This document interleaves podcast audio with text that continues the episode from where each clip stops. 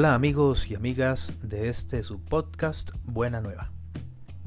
Les saluda el profesor Giovanni Zúñiga. Es un gusto poderme encontrar con ustedes una semana más. El día de hoy vamos a compartir el tema La dignidad desde la visión del filósofo personalista Carlos Díaz. Esto es un trabajo que realizamos en resumen a una obra de este autor allá por el año 2015. Esperamos que sea de mucho provecho y agradecemos a todas las personas que siempre están distribuyendo este material. Un abrazo para todos.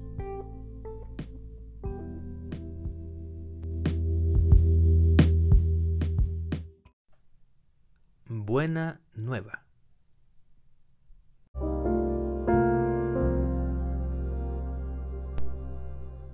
El tema de la dignidad desde el enfoque personalista de Carlos Díaz empieza por establecer un fundamento, la persona, fin en sí. El autor menciona que el hombre existe como fin en sí mismo y no solo como medio para cualesquiera usos de esta o aquella voluntad. Los seres racionales se llaman personas, porque su naturaleza la distingue como fines en sí mismo, es decir, como algo que no puede ser usado meramente como medio. La persona humana es valiosa en sí misma. Tiene valor siempre, aunque ya esté rota o vieja, aunque todavía no haya nacido. Vale desde el primer momento, desde el primer instante y para siempre. Y por eso no tiene precio sino dignidad. No es objeto, sino sujeto. El valor de la persona es absoluto y no relativo. Mientras las cosas tienen precio, las personas ponen precio porque valen. De ahí que ellas sean la medida, no lo medido. También en el indigno, entre comillas indigno, puede llegar a haber más cosas en él dignas de admiración que de desprecio. Porque a pesar de su conducta indigna de hoy, mañana puede cambiar vale más que las indignidades que él mismo lleva a cabo, y porque quien le ama le rescata de su indignidad aunque él no lo merezca. El hecho fundamental de la existencia humana es el hombre. Esta esfera del entre es una categoría básica de la realidad humana que se realiza en grados muy diferentes. Somos yo y tú y nosotros. Incluso podríamos decir yo soy yo y mis circunstantes, pues aunque las cosas y los animales son circunstancias, solo las personas son circunstantes. Quien dialoga en serio está dispuesto a mantener su posición si no le convencen los argumentos del interlocutor o a modificarla si le convencen.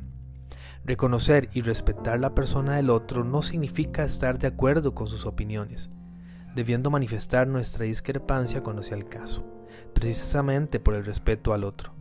Lo contrario sería un falso respeto, podríamos decir un menosprecio.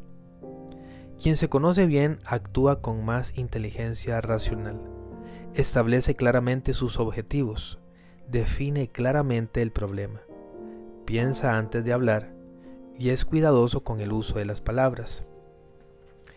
No grites, los altavoces refuerzan la voz, pero no, los argumentos.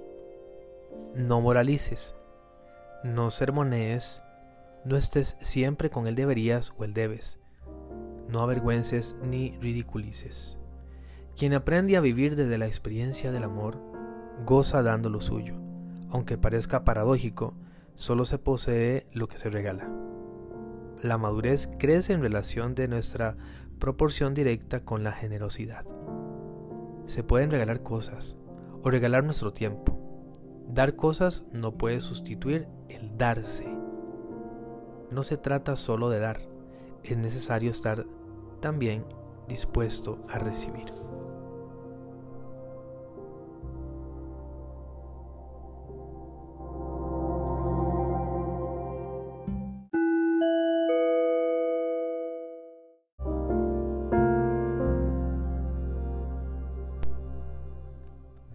A veces pareciera que la pregunta existencialista ¿quién soy? está mal formulada, o bien está describiéndose al sujeto quien la elabora y dando al mismo tiempo la respuesta. Lo anterior lo expongo tomando en cuenta que según el autor, para poder reconocerme como sujeto, necesito la relación con el otro, que conforma el nosotros, por lo que decir quién soy es no tomar en cuenta al otro, es ya una posición y no un interrogante, pues la pregunta correcta podría ser de quién soy. Describirse desde el quién soy limita la dinámica constante del desarrollo de la persona en sí, pues no somos un alguien terminado o acabado, además de no tomar en cuenta las relaciones interpersonales. Puedo citar algunos ejemplos que ocurren en la cotidiana convivencia. En el hogar somos hijos, madres, padres e incluso abuelos. Cada nombre mencionado me regala o me relega, perdón, a una función. Es lo que llaman en psicología etiquetas. Pero la verdadera problemática se da cuando las etiquetas no son en relación a los demás, sino en relación a las cosas o ideas, como por ejemplo, soy lo que tengo, soy lo que hago, soy cuanto alcanzo. Ahora bien, hablando de lo que nos atañe en relación a las personas con las que tratamos todos los días, nos encontramos con otras problemáticas. Niños y niñas que pueden ser tratados como estadísticas, como un número o como una calificación. Cada uno de los ejemplos anteriores pareciera encarnarse en las aulas. Incluso es común escuchar la pregunta de un niño después de que se ha pasado lista en clase, decir, ¿qué número soy? Agrego a la reflexión comentarios que se escuchan en los patios de las escuelas o en los nuevos patios virtuales. 1. Ahora que nos dieron la corbata de sexto, sí que tenemos una responsabilidad. 2. Ojalá no existiera la escuela. 3. Este colegio es una cárcel. 4. Yo no tiré esa basura porque la voy a levantar. Y 5 tengo derecho de poner o no poner atención en clase. Podría sonar muy deprimente, pesimista y hasta decadente. Sin embargo, es la muestra de que aunque esos estudiantes no se dan cuenta de su valor, aquel quien los escucha ya les devuelve la dignidad que ellos sin percatarse desprecian. Finalmente, como educador, básicamente de la materia de educación religiosa, podemos decir que el relacionarnos con los demás es un paso necesario en la formación de la pregunta correcta, como de la respuesta que logre generar, desde el acompañamiento, el testimonio y la caridad. Al estar un tú, entiendo quién soy.